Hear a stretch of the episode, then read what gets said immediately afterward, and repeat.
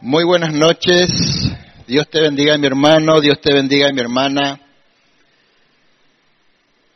Dios bendiga también a cada uno de los que puedan estar compartiendo a través de las redes sociales. A veces nos olvidamos de los que nos están viendo. Hay gente que, que está mirando también siempre.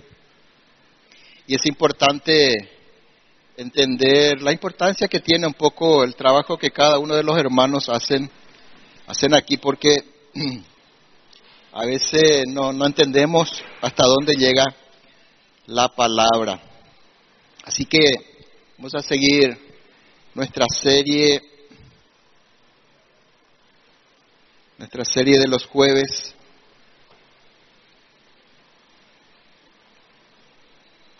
Vamos a seguir compartiendo cantamos la palabra, ya estuvimos adorando al Señor. Es importante ese tiempo de adoración. Les recuerdo también, hermanos, que antes de la adoración hay un tiempo de intercesión también. Qué importante ese tiempo de intercesión. ¿Sabías que ese tiempo de intercesión prepara nuestro corazón para recibir la palabra? Es como, es como el, uh, el que siembra la tierra que siembra la tierra no agarra la semilla y va tirando nomás, ¿verdad? Prepara la tierra, abona la tierra, trabaja la tierra y ahí después cae la semilla. Ese tiempo de adoración también es un otro tiempo en donde el Señor prepara nuestros corazones. Así que, de verdad, de verdad, hermanos, que a las conferencias normalmente llegamos así, podemos asimilar simplemente lo que, lo que se comparten en las conferencias. Pero cuando el Señor habla, eh, tenemos que prepararnos realmente. ¿Por qué? Porque su palabra, decía Pablo, su palabra es espiritual, pero nosotros somos carnales, así que necesitamos de esa preparación. Entonces, vamos a, la, a seguir con la palabra de Dios. Puedes, puedes abrir, por favor, tu Biblia en Juan 14, 6 el Evangelio de Juan capítulo 14, versículo 6, un pasaje conocidísimo, todos sabemos hasta de memoria el pasaje, pero vamos a, con la ayuda de Dios hoy, ir un poco más allá, tal vez, de lo que normalmente solemos mirar. Dice Juan 14, 6, Jesús les dijo, Jesús le dijo, yo soy el camino y la verdad y la vida. Nadie viene al Padre sino por mí, decía Jesús. Y, Jesús, todos sabemos, ¿verdad? Eh, lo que este pasaje nos habla. Jesús es el camino para llegar a Dios, lo dice bien claro aquí, y para llegar al cielo. Ese es el camino, el único camino para llegar a Dios y para llegar así también al cielo. ¿Cuántos ya pusieron su fe en Jesús para llegar al Padre?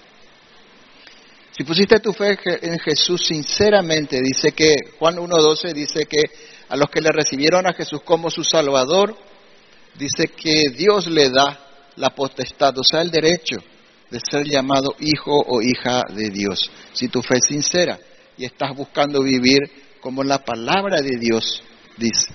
Yo siempre hago esta aclaración porque todo el mundo dice yo tengo fe en Jesús. Nadie va a decir bueno, hay, hay, algunos que dicen, ¿verdad? Dicen yo soy ateo, yo no creo en Dios, no creo en Jesús, etcétera, etcétera. Pero ese es otro tema. Pero al que le preguntemos va a decir, sí, te voy a contar la historia de Jesús. Pero ¿qué historia cuenta con su vida? Esa historia que contás con tu vida es la que afirma o niega tu fe. Entonces, qué importante, ¿verdad? No solo decir que tenemos fe, sino vivir con la fe que decimos profesar. Entonces, ese es Jesús. Él es el camino para llegar al Padre, para llegar al cielo. Pero, pero mientras recorremos el camino, todos estamos recorriendo un camino, decía Pablo, que estamos en una carrera, comparaba la vida cristiana con una carrera, mientras recorremos ese camino, Jesús también es el camino para esta vida. Y ese es el punto que vamos a tratar esta noche. Cuando queremos ir a algún lugar, lo esencial es conocer el camino, ¿cierto? Ustedes están aquí porque conocían el camino. Tal vez cuando viniste la primera vez a la iglesia, eh, te dio un poco de, de dificultad para llegar, tal vez te perdiste un poco. ¿Ya te pasó que te fuiste a buscar algún lugar, te dan una dirección y te perdés y estás dando vuelta por ahí, ¿verdad? ¿Por qué? Porque no conoces el camino. Bueno, es cierto que en, este, en estos tiempos también con la tecnología tenemos el GPS, hoy nos dan una dirección, nos manda la ubicación y con el GPS, ¿qué es lo que nos indica el GPS? El camino. ¿Y qué es lo que hacemos nosotros cuando dice a 300 metros gira a la derecha? ¿Qué hacemos? Giramos a la derecha. Y a veces, no sé si les pasó, el GPS te lleva a otro lado, pero vos fielmente le seguiste. Si le siguiéramos así a Dios, hermano, con esa fidelidad que seguimos al GPS, bueno, pero de eso se trata, necesitamos conocer el camino. Cuando conocemos el camino, ¿verdad que es fácil llegar? Acá venimos en piloto automático, a veces llegamos ya a donde tenemos que llegar sin ningún inconveniente. Pero entonces lo básico en la vida es conocer el camino para llegar a cualquier lugar. Eso es lo básico. Y en la vida, o el problema, digamos, que nosotros tenemos es que en la vida existen muchos caminos. Muchos caminos existen en la vida, pero Jesús es el camino de la sabiduría. Y ese es el título del mensaje esta noche. Estamos compartiendo la serie En busca de la sabiduría. Y Jesús es el camino de la sabiduría. ¿Por qué no inclinas tu rostro? Vamos a pedirle al Señor que nos guíe en esta noche, porque su palabra es espiritual y nosotros somos carnales, como decía hoy. Señor, mi Dios, te damos gracias. Si estamos aquí es por tu amor y misericordia, Señor. Si estamos aquí es porque tu misericordia está aún sobre nuestras vidas. Si estamos aquí, Señor, es porque estamos buscando tu guía, Señor. Entonces, mi Dios Todopoderoso, en esta noche, que tu Espíritu Santo, Señor, nos revele ese camino del cual vamos a hablar esta noche. Que podamos ver con nuestros ojos espirituales, Señor, danos ese entendimiento, Señor, de lo que quiere decir que Jesús es el camino. Señor, abre nuestro entendimiento, nuestros ojos espirituales, llénanos con tu, espíritu, con tu Espíritu Santo y obra nuestras vidas, Señor, porque como cantábamos hoy, Señor, necesitamos que tú nos cambies, Señor. Necesitamos que tú cambies la dirección de nuestra vida, de nuestros pensamientos, de todo nuestro ser. Te damos gracias en esta noche, en el nombre de Jesús. Amén. Entonces, ¿qué quiere decir el camino? Eh, perdón, ¿qué quiere decir Jesús? ¿Qué quiere decir Jesús cuando dice yo soy el camino? preguntaba esto en el grupo de los miércoles en casa, me dice una hermana, bueno, la verdad que es tan claro que es difícil explicarme, dice, ¿verdad? Cierto. Y a veces lo que es tan claro y tan obvio, mm, pasamos, pasamos rápido y no meditamos en eso. A veces las cosas que son más difíciles de entender leemos y no entendemos bien. Ahí es más fácil comenzar a meditar porque comenzamos a buscarle sentido, comenzamos a meditar en eso. Pero cuando es muy claro, muy obvio, así ah, Jesús es el camino. Correcto, perfecto, entiendo, es Él me va a indicar la dirección. ¿Verdad? Nuestros padres, bueno, si como yo tal vez no venís de una familia cristiana, eh, a mí mis padres me decían, bueno,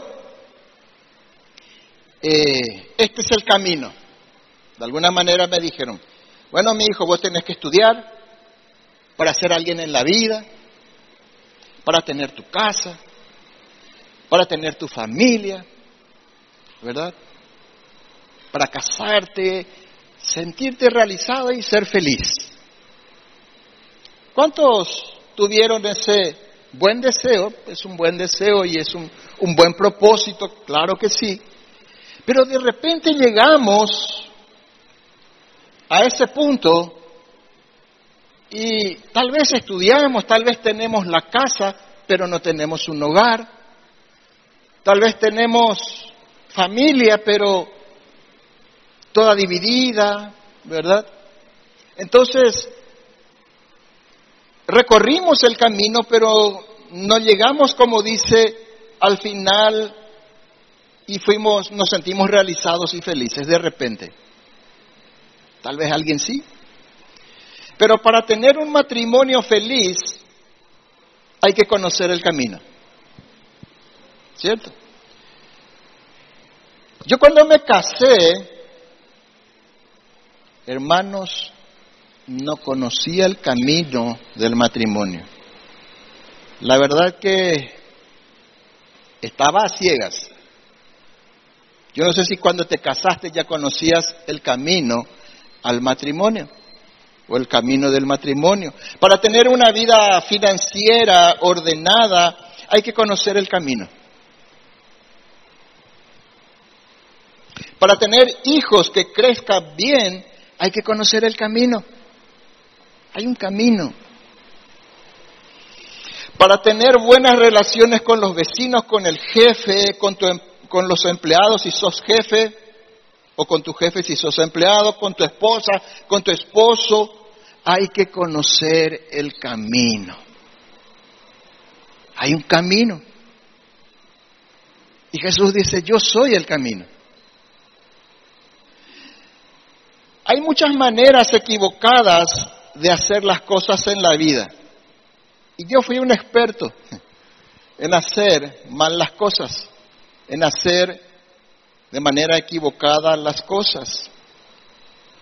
Pero hay una sola manera correcta de hacer las cosas.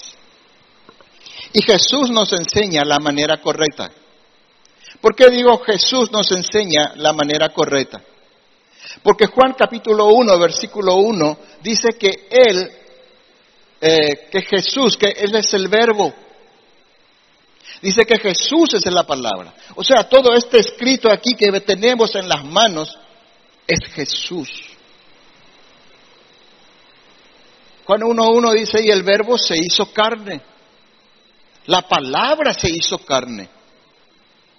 Entonces yo quiero leer un poquitito en el contexto que Jesús dice que Él es el camino. Ahí en Juan capítulo 14, Evangelio de Juan 14, en el versículo 3, Jesús está hablando con sus discípulos. Fíjense con quién estaba hablando Jesús, con sus discípulos.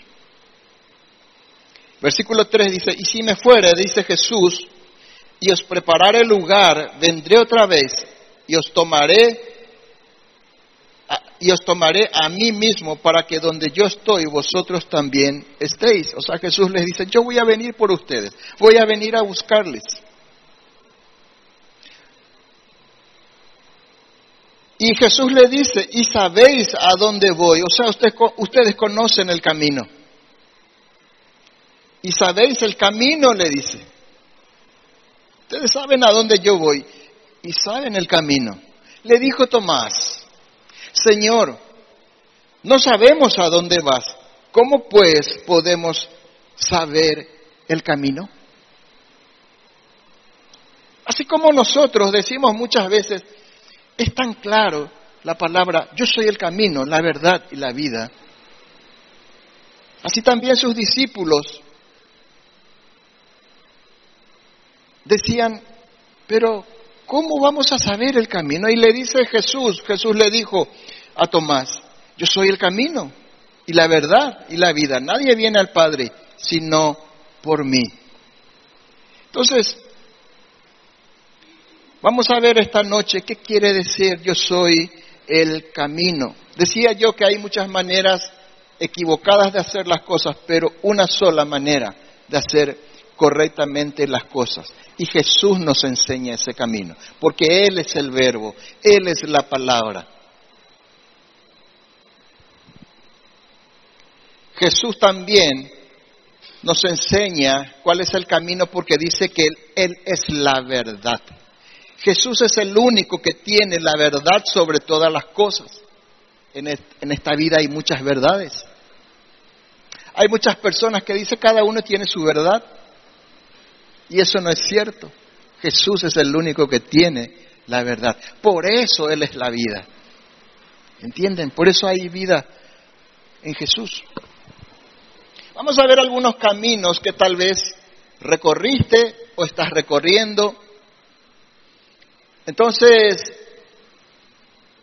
y vamos a ver aquí y a buscar identificar el camino. Habrá alguien, por ejemplo, que trabaje de mañana, desde la mañana hasta la noche. Trabaja arduamente, trabaja con todo su esfuerzo y eso es bueno. Y eso es bueno. Pero esta persona de repente trabaja desde la mañana temprano hasta la noche y sin embargo nada le resulta.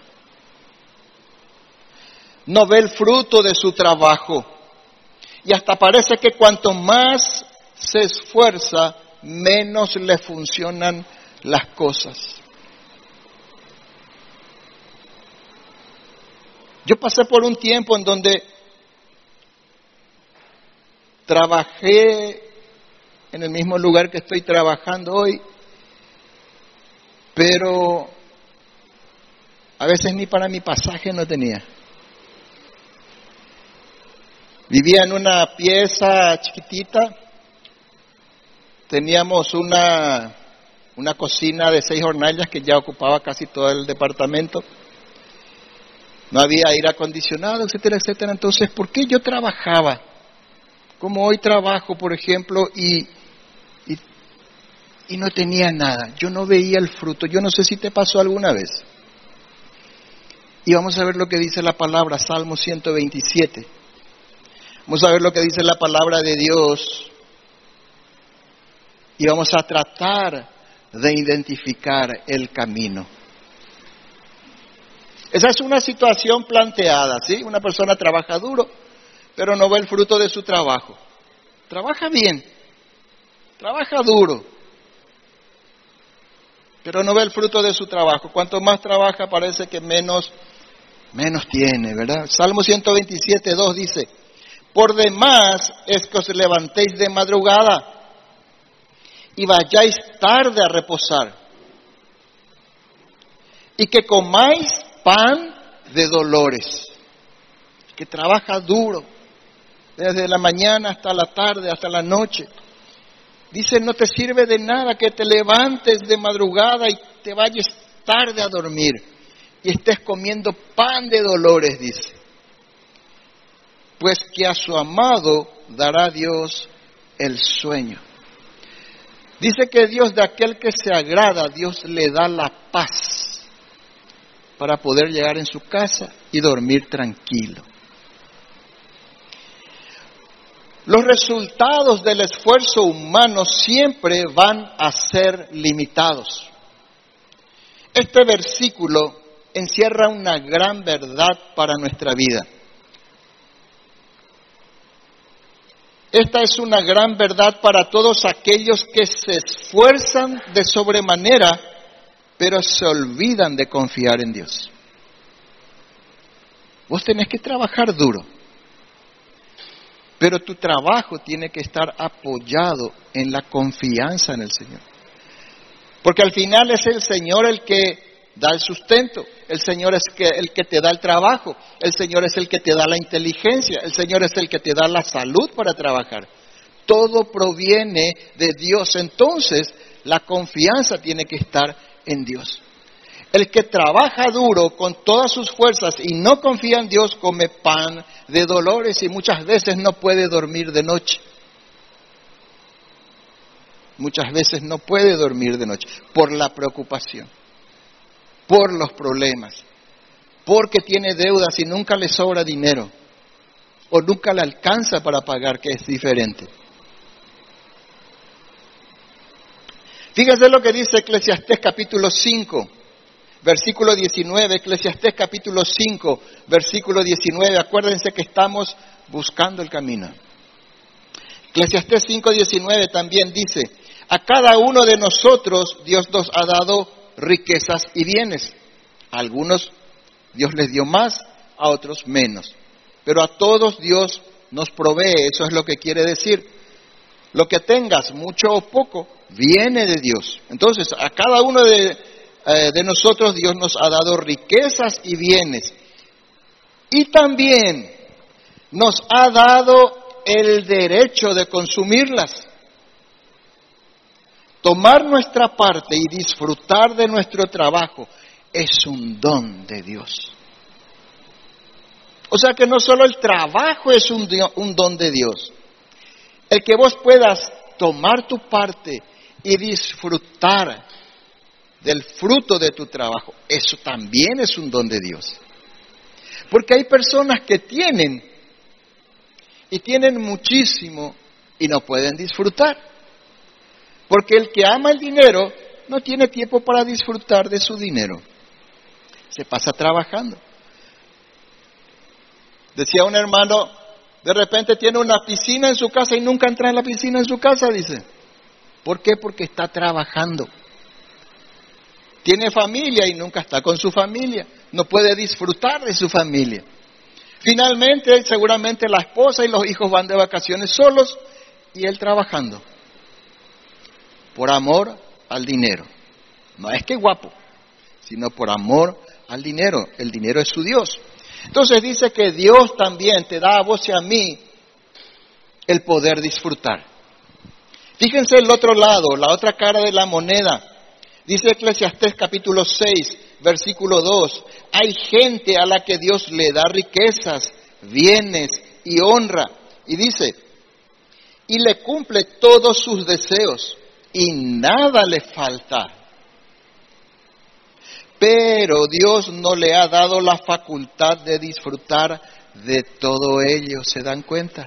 Dios no le dio, a algunos Dios le da el don de disfrutar y a otros dicen no le da la facultad de disfrutar de todo ello, sino que son los extraños quienes lo disfrutan. A veces hay personas que acumulan, acumulan, acumulan, y como aquel rico insensato que dijo voy a agrandar mis graneros, y el Señor le dijo, necio, esta noche vienen a buscar tu alma.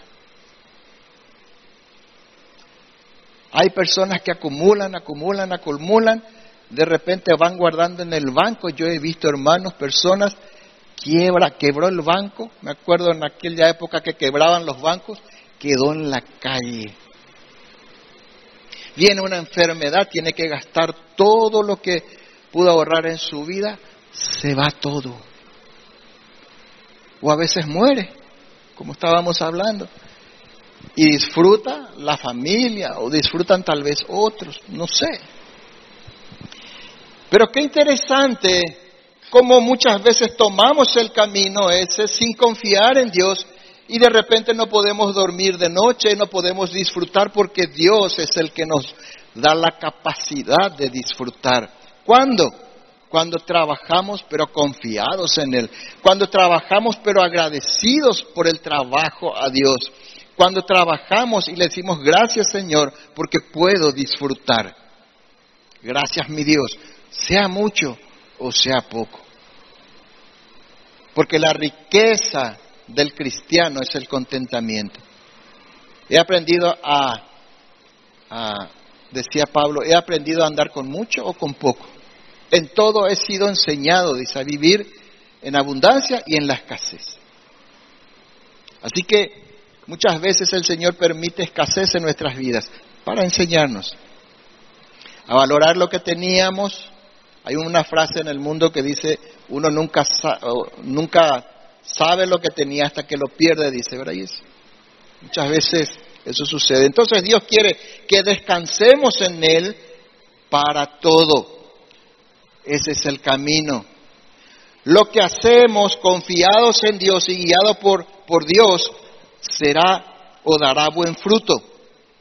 Y Dios nos va a dar el don el, y el poder disfrutar de lo que estamos haciendo. ¿Puedes ver entonces el, cuál es el camino aquí? podés entender aquí cuál es el camino, podés discernir, podés ver espiritualmente cuál es el camino. ¿Te das cuenta que Jesús es el camino para esta vida? Ya hablamos que Jesús es el camino para llegar al cielo, pero te das cuenta que es el camino. Él nos indica en este aspecto, por ejemplo, que estamos viendo. Vamos a ver otro, otro camino. Habrá personas que, como estaba hablando al principio, que se casan soñando con un hogar feliz. ¿Cuántos se casaron soñando con un hogar feliz? Yo me casé soñando con un hogar feliz. ¿Sí? ¿Verdad? Yo y Juan, ahí que levantó la mano, nos casamos eh, soñando con un hogar feliz. Queríamos tener un hogar feliz, tal vez nos esforzamos, luchamos ahí con, con mi esposa, hicimos todo lo que estaba a nuestro alcance, según nosotros, para y comenzamos a recorrer el camino del hogar feliz, el camino del matrimonio feliz. Comenzamos a recorrer esos caminos, ese camino, el camino que nosotros creíamos correcto. Nosotros creíamos correcto para construir ese hogar feliz. Pero parece, parece que cuanto más hacíamos eso, más el matrimonio se venía abajo. El problema es que tomamos un camino o otro camino. Tomamos otro camino. Recuerdan que dije al principio, en el mundo o en la vida hay muchos caminos. Tomamos otro camino, no el camino de la sabiduría de la palabra de Dios, porque Dios diseñó el matrimonio. Los que llevamos un tiempo acá en casa de oración sabemos, escuchamos muchas veces ya. Escuchamos muchas veces ya lo que el, el rol del varón. ¿Qué dice Efesios capítulo 5? Efesios capítulo 5, vamos a ver rapidito porque yo sé que todos conocemos. Efesios 5, 25 le dice al esposo, vamos a comenzar hoy por el esposo, y dice, maridos, amad a vuestras mujeres, así como Cristo amó a la iglesia, y se entregó a sí mismo por ella. Ese es el camino. Dice que el marido le ama a su esposa como Cristo amó a la iglesia. Y ese es el camino. Pero todos conocemos esa palabra. ¿Cuántos siguieron ese camino? Varones, hermanos. ¿Cuántos siguieron ese camino? Y la esposa también ya escuchó su rol dentro del matrimonio, porque este es un rol un papel que hay que cumplir dentro del matrimonio. El papel del varón es este, ya lo dijimos, el papel de la esposa. Efesios 5:22, un poco más atrás dice, las casadas estén sujetas a sus propios maridos como al Señor. Hermanas, ¿cuántas? Ese es el camino. ¿Y cuántas eh, siguieron ese camino? Ese es el problema. Muchas veces conocemos el camino pero hay que andar en ese camino. ¿Cierto? Tal vez en otro tiempo fue por ignorancia. En mi tiempo, no, no me estoy excusando, pero en mi tiempo yo me casé sin conocerle al Señor. Y bueno, obviamente no conocía el camino. Pero lo terrible es que cuando conozco el camino y no estoy siguiendo el camino, ahí está el problema. Entonces Efesios capítulo 5, versículo 33 termina afirmando de nuevo el diseño del matrimonio de Dios y dice, por lo demás dice, cada uno de vosotros ame también a su mujer como a sí mismo y la mujer respete a su marido. Ese es el camino. Esa es la palabra de Dios y Jesús es el camino para un matrimonio feliz, para un hogar. Para tener un hogar no basta con construir una casa. hay que seguir el camino. Para tener un matrimonio feliz, hay que saber cómo llegar al matrimonio feliz. Hay que andar en ese camino. Fíjese lo que dice Proverbios 24, Proverbios 24, 3.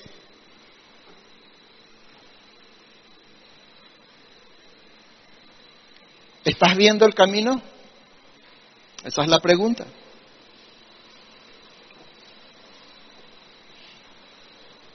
Proverbios 24, 3 dice, con sabiduría, ya hablamos de lo que es la sabiduría al principio, la sabiduría es recibir la palabra de Dios y ponerla en práctica. Cuando uno recibe la palabra de Dios y no la ponemos en práctica es un mero conocimiento que solo alimenta la mente. Pero cuando la ponemos en práctica, alimenta el corazón y la vida. Por eso Jesús dice, yo soy el, yo soy el camino, la verdad y la vida.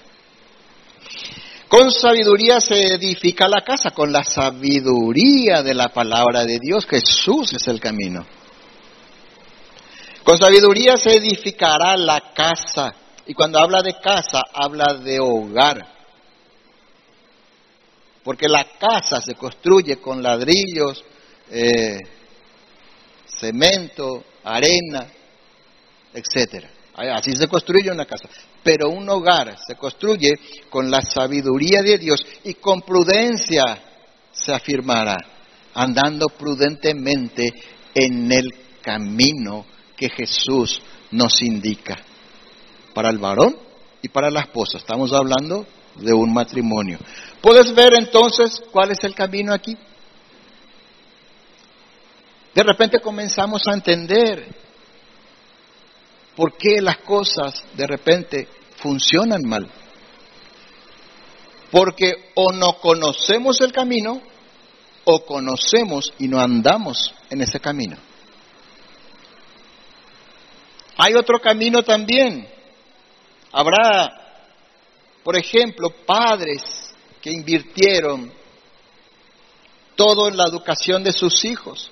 A veces, como se dice, eh, los hijos nos salen mal, decimos, ¿verdad? Me salieron mal mis hijos, me salió mal mi hijo, mi hija. Y, y dice la persona, y yo le di todo, dice. Le di todo. Le di mi vida. Y sí, es cierto. Es cierto. Le di todo. Le di toda mi vida. Dicen algunos padres. Le dieron todo lo que podían, le dieron, vamos al mejor de los casos, le dieron todo su tiempo.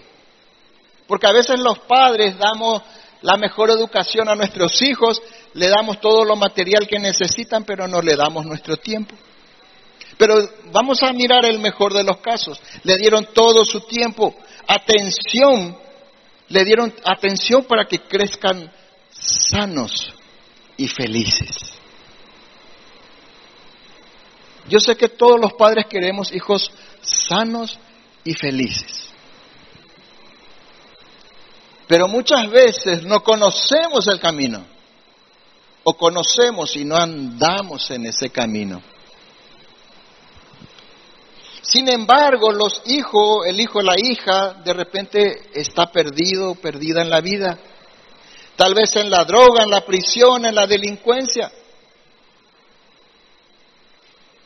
O tal vez no está en ninguna de estas cosas, pero te trae sufrimiento y amargura de repente. Y tal vez habrá padres que se estén preguntando, ¿dónde fallé?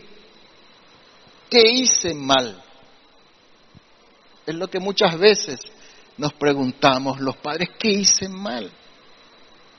Sí, algo hiciste mal, algo hice mal.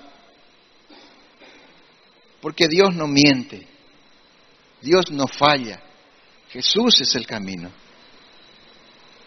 Ese es el punto. Proverbios 22, 6. pasajes que todos conocemos. Pero conocemos, pero no andamos en ese camino o no anduvimos en ese camino. Proverbios 22, 6 dice, instruye al niño en su camino. ¿Cuántos conocen este pasaje? Todos conocemos. Instruye al niño en su camino y aun cuando fuere viejo no se apartará de él. Instruir al niño en su camino no es ahora algo que escribió solo Salomón aquí. Es una instrucción que Dios dio en Deuteronomio capítulo 6, versículos 6 y 7 a su pueblo Israel. Y estas palabras le dice, que yo te enseño, enseñale a tus hijos, hablarle a tus hijos, cuando te levantás, cuando andás por el camino. Y yo leí ese pasaje cuando mis hijos eran chicos. Entonces yo agarraba mi Biblia y le perseguía con la Biblia a mis hijos, por todos lados. Cuando había una ronda de tereré en casa, yo traía la, Biblia y mis hijos salían corriendo. Porque yo les perseguía a bibliazo puro. ¿Qué significa instruye al niño en su camino?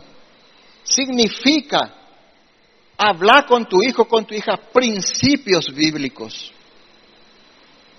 No le sientes a tu hijo de tres años ahí y le decís, bueno, mi hijo, sentate, vamos a hacer el devocional.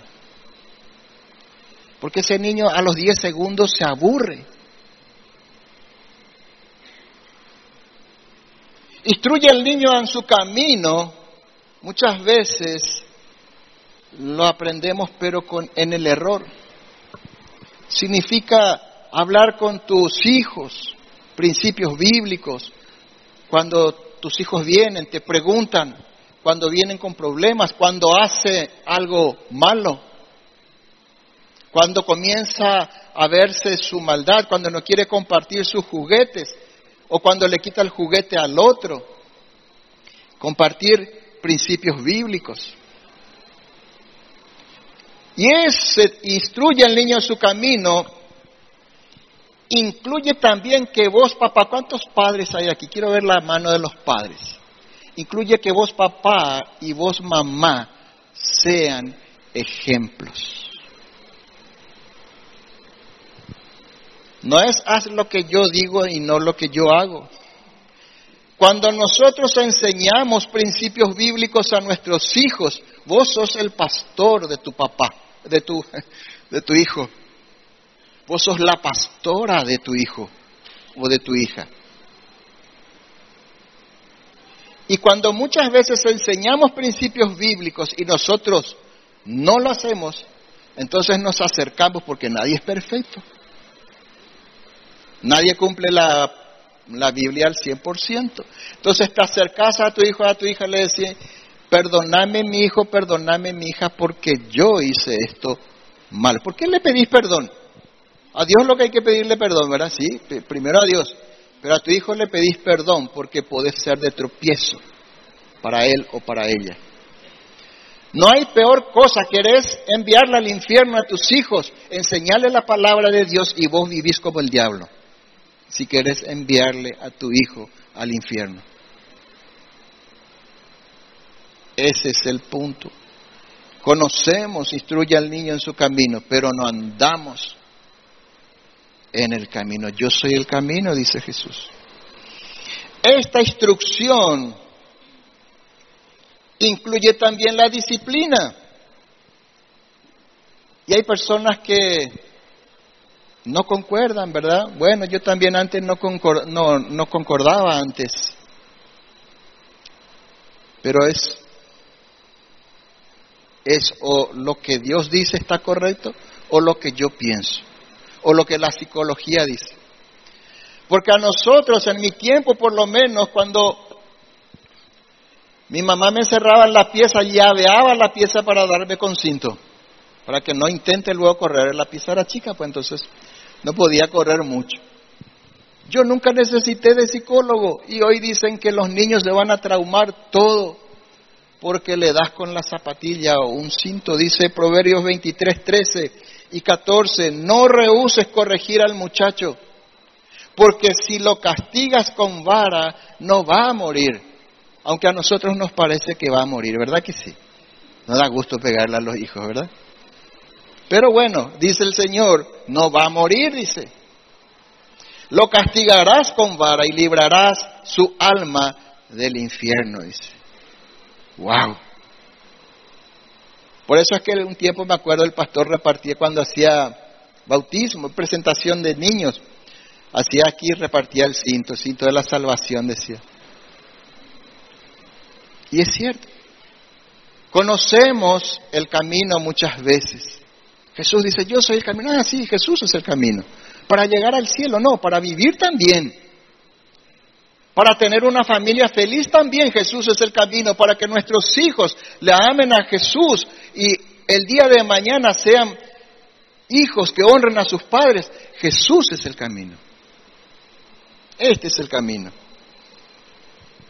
¿Puedes ver cuál es el camino aquí entonces? Ese es el problema. A veces ponemos la mirada allá lejos. Jesús es el camino para llegar al cielo. Pero mientras caminamos, Jesús también es el camino, porque Él es la palabra de Dios. ¿Cuál es el problema entonces? El problema es que no conocemos el camino, como ya dije, o lo conocemos pero no lo seguimos. Ese es el problema. Para tener una economía ordenada, para ser feliz, para sentirnos realizados, porque todo el mundo dice, me quiero sentir realizado, o para que te sientas realizado. Bueno, para sentirnos verdaderamente realizados, no basta con hacer las cosas con todo el esfuerzo humano y a nuestra manera, sino a la manera de Dios. No basta solo con esforzarse, luchar. Hay que conocer el camino correcto, porque en la vida hay muchos caminos. Y yo recorrí todos esos caminos que llevaban a otra dirección, pensando que era el camino muchas veces correcto. Por eso Jesús dijo en Juan 10, en Juan 10 capítulo 10, versículo 10, yo he venido para que tengan vida y para que la tengan en abundancia. Jesús vino para eso, hermanos. Jesús dejó su palabra para eso. Si conocemos el camino, perdón, si no conocemos el camino o no lo seguimos, jamás vamos a llegar a donde Dios quiere que lleguemos. ¿Sabías que hay un lugar a donde Dios quiere que llegue? A donde Dios quiere que llegue, llegues de forma personal. Hay un lugar a donde Dios quiere que llegues en tu economía. Hay Dios a un lugar que quiere que llegues como familia. Hay un lugar a donde Dios quiere que lleguen nuestros hijos, porque dice que herencia de Jehová son los hijos. Hay un lugar a donde Dios quiere que lleguemos, pero solo hay un camino. Y está en su palabra. En esta vida, como dije, hay muchos caminos mentirosos. Hay muchos caminos falsos, hay muchos caminos engañadores que muchas personas siguen. Proverbios 14, 12 nos advierte de eso. Hay caminos que al hombre, que el hombre considera rectos.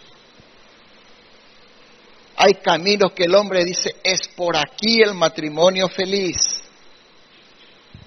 Es por aquí la educación de mis hijos. Es por aquí, decimos nosotros los seres humanos, y despreciamos los el camino del Señor. Hay caminos que el hombre considera rectos, pero al final conducen a la muerte, dice Proverbios 14, 12. Y a veces llegamos al final del camino y nos encontramos que en verdad ese camino que recorrimos es un camino de muerte, todo destruido, todo destrozado, todo desordenado. El dinero también dice, yo soy el camino. Y muchos van detrás, detrás del dinero. No estoy diciendo que el dinero no tiene su valor. El dinero tiene su valor, hay que darle el valor que tiene. Pero no puede ser el camino que recorras. El dinero dice, yo soy el camino, ven y te llevo. Y muchos recorren ese camino. Como decía, el dinero no es malo en sí mismo, pero el problema, dice la Biblia, es el amor al dinero. No podemos, lo que no podemos pensar es que el dinero es el camino que te lleva a la felicidad. Y todos sabemos eso, ¿cierto? ¿Verdad? Todos decimos, el camino nos lleva a la felicidad. Y otros más sabios dicen, pero la compra hecha, dice. ¿Verdad? Ese es el camino que él está siguiendo. La Biblia dice que el amor al dinero es idolatría. Es un Dios, el Dios mamón. Entonces el dinero no es malo en sí mismo, pero no puedes pensar que es el camino que te lleva a la felicidad, a la realización. Si pensás que el tener dinero o al tener dinero nunca vas a tener problemas, y todos sabemos esto, estás equivocado o equivocada. Hay gente rica que se suicida porque Jesús es el camino. Ese es el problema. Los deleites de la vida, que tanta luz nos impacta en este mundo y nos atrae. Tantos deleites hay en la vida y estos deleites de la vida son otros caminos mentirosos. Olvidarte de Jesús y correr, correr detrás de los caminos, de los placeres, es peligroso. Cuando hablo placer, no estoy hablando solo de placer sexual. ¿Verdad que cuando se dice la palabra placer parece que viene, lo primero que viene a la mente es el placer sexual? No, comer una comida te da placer. A hacer un hobby, hacer algo que te gusta, ir a pescar a algunos le da placer, jugar al fútbol a otros le da placer. Estar sentado nomás en el sofá sin hacer nada por un tiempo da placer muchas veces, ¿verdad? Un relax, tiempo de relax. Pero si ese es el camino que estás recorriendo, el camino de los placeres, de los deleites y vivir solo para lo que te da placer, solo para lo que te agrada y dejar de lado a Dios, eso te va a llevar a los vicios, a la depravación, al vacío.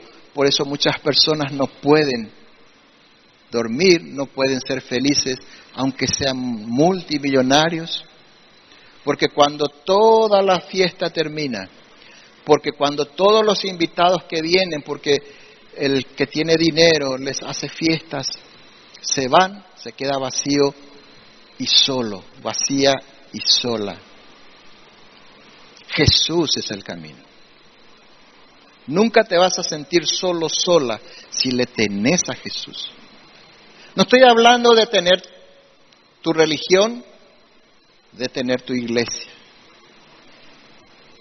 Ni, ni la religión ni la iglesia salva. Es Jesús el que lleva al cielo. Ni la religión ni la iglesia te va a acompañar en los tiempos difíciles. Es Jesús el que te va a acompañar en los tiempos difíciles. Entonces, Jesús es el camino.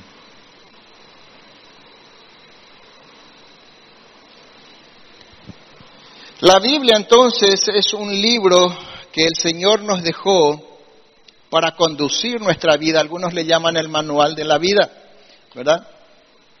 Pero como todo manual, no sé si vos también sos así, yo por ejemplo eh, compro algo, me voy, sale el manual, agarro, tiro el manual y comienzo a, a intentar hacer funcionar.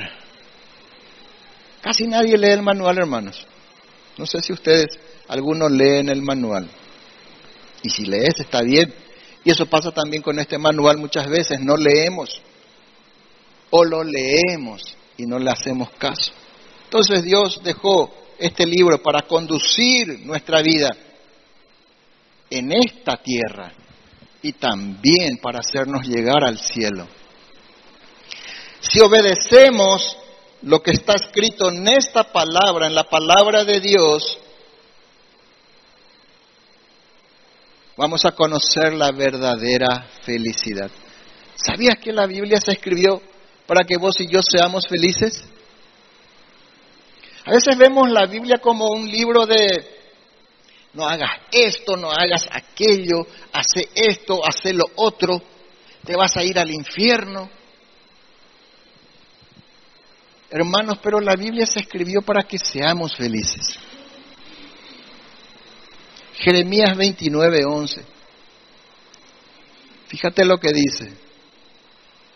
Jeremías 29, 11. Si nosotros obedeciésemos la palabra de Dios. Cuando digo que eh, la Biblia se escribió para que seamos felices, no estoy diciendo que la Biblia se, se escribió para que no tengamos problemas.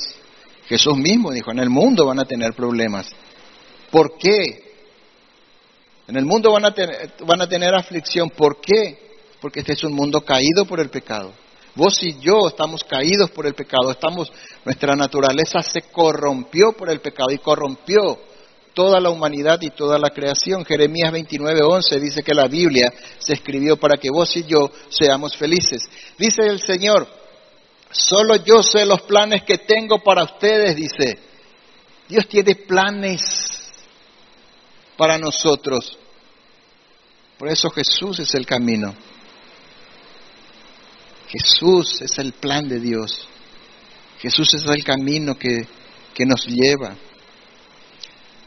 Dice, yo solo, solo yo sé los planes que tengo para ustedes, son planes para bien y no para su mal. Yo antes de conocerle al Señor pensaba, no quería venir a la iglesia porque me iba a quitar la diversión. Me iba a quitar, decía yo, mi cerveza que tanto me gustaba tomar, decía. Pero había sido Dios no te quita nada. Dios no te quita nada. Vos dejas.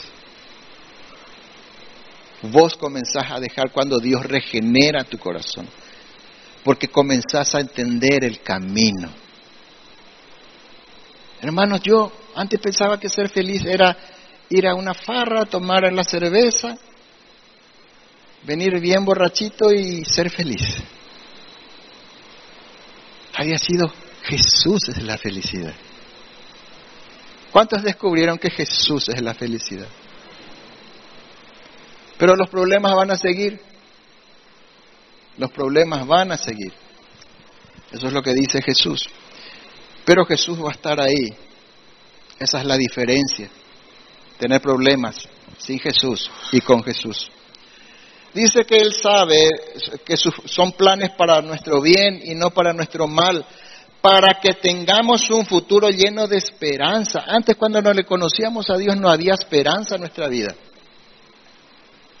Hoy la esperanza es buscar recorrer este camino que nos queda por recorrer, acompañados de Jesús, y llegar un día al cielo. Esa es nuestra esperanza. ¿Por qué muchos se suicidan? ¿Por qué muchos no pueden dormir? ¿Por qué muchos no son? Porque no tienen esperanza. Y dice la palabra de Dios mismo, dice que si tu esperanza es solo para esta vida, tu esperanza en Jesús, o sea, vos crees en Jesús solo para que te solucione los problemas terrenales, dice que sos el más digno de lástima, porque Dios ve la eternidad y nosotros apenas vemos este mundo. Eso es lo que Dios quiere para nosotros, tiene planes para nosotros. Si no conocemos, si no leemos y si no obedecemos el manual de vida, ¿cómo es que las cosas van a funcionar bien? Si no leemos el manual y no obedecemos el manual, ¿cómo las cosas van a funcionar bien? No puede. No se puede. Por eso miles de personas se casan y no son felices. Tienen hijos y los hijos solos les traen tristezas. Otros se quitan la vida, se entregan al abandono, a los vicios y sin ganas de vivir. Entonces, que Jesús es el camino no quiere decir, hermanos, que de manera sobrenatural. Un día vamos a escuchar la voz de Jesús y nos va a decir a la izquierda, derecho, así como el GPS, ¿verdad? A 300 metros gira a tu izquierda y va a estar para tu esposa o para tu marido. No, si ya está escrito. Ya dice Jesús con quién tenés que casarte. Dice que el cristiano se debe casar con otro cristiano o cristiana. Y a veces los jóvenes se van y dicen, pero yo le voy a predicar.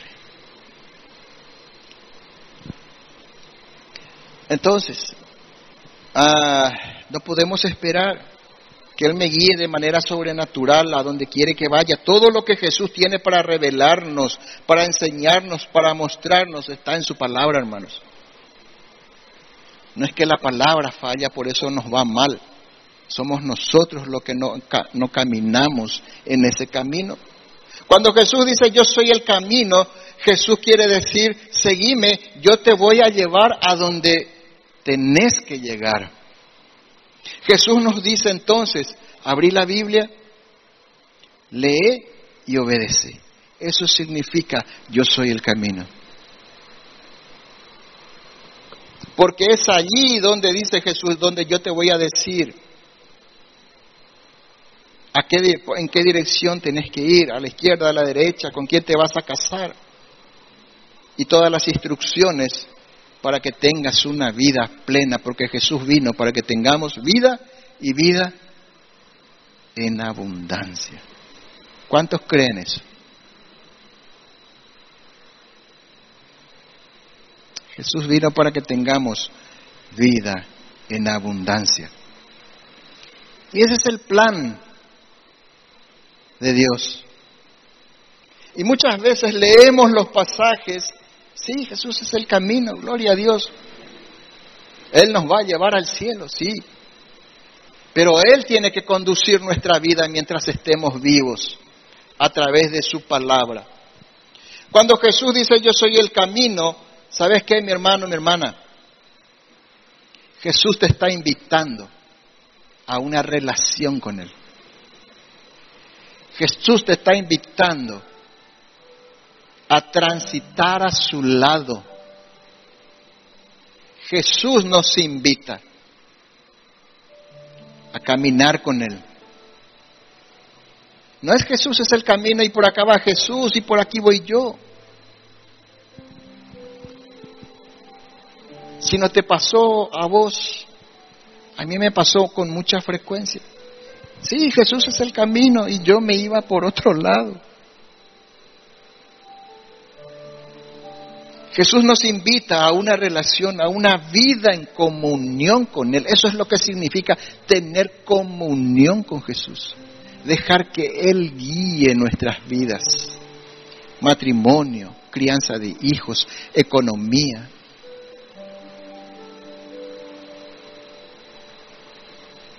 Pero como dije, los problemas siempre van a estar ahí. ¿Por qué?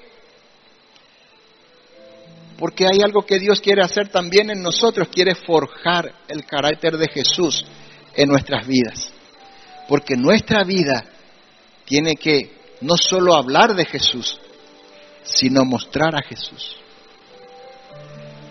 Y el carácter de Jesús no se forja en la playa mientras estás de vacaciones, mientras jugas fútbol o mientras te dedicas a los placeres de la vida. El carácter de Jesús se forja en los problemas.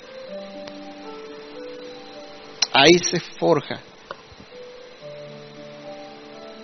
el carácter de Jesús. Por eso Jesús dijo en Mateo capítulo 11, versículo 28, y esta es una invitación para andar en el, en el camino.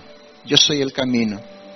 Jesús, eh, Jesús dijo en Mateo 11, capítulo 28, vengan a mí todos los que están cansados y cargados, y yo los haré descansar.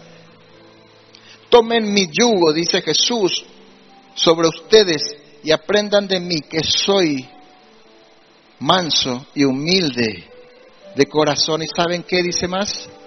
Hallarán descanso para sus almas.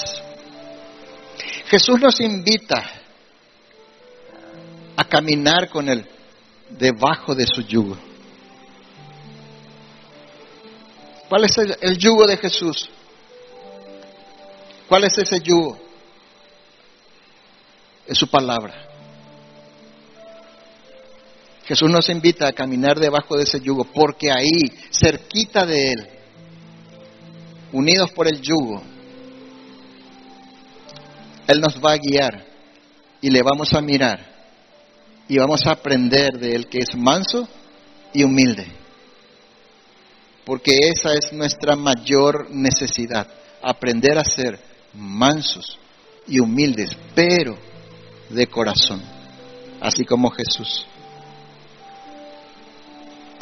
¿Cuántos quieren transitar con Jesús el camino? ¿Por qué no inclinas tu rostro? Entonces, y hablamos con el Señor, le decimos, Señor, hace tanto tiempo que conozco el camino. Y así como Tomás, también te dije muchas veces, Señor, Señor, ¿cómo te voy a seguir si yo no sé el camino? Y me dijiste bien claro, yo soy el camino. ¿Cuántas veces me dijiste, yo soy el camino? Y yo decía, sí, Jesús, vos sos el camino y yo andaba por los míos. Y eso, Señor, es lo que me pasó. Y anduve por mis caminos, por los caminos de la vida, incluso después de conocerte. Señor mi Dios, esta noche, Señor, revélanos en lo más profundo de nuestro ser esta palabra. Y que no nos apartemos más del camino, porque ese camino es la verdad. Es la única verdad. Y ese camino es el que lleva la vida. Es el que lleva una vida plena. Es el camino para el matrimonio feliz. Jesús es el camino para hijos que honren a sus padres y luego puedan honrar a Dios y adoren a Dios. Jesús es el camino para la economía. Jesús es el camino para todo lo que te puedas imaginar en esta vida. Jesús es el camino.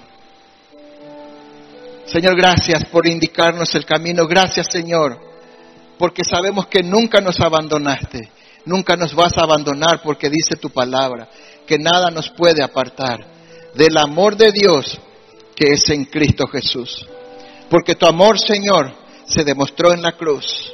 En esto conocemos, dice la palabra de Dios, que Jesús nos ama, que el Señor nos ama, en que Él dio su vida por nosotros. Y si Jesús dio su vida por nosotros, ¿cómo no nos va a dar con Él todas las demás cosas que necesitamos para andar en su camino, para tener una vida feliz? Señor mi Dios, te damos gracias. Gracias Señor porque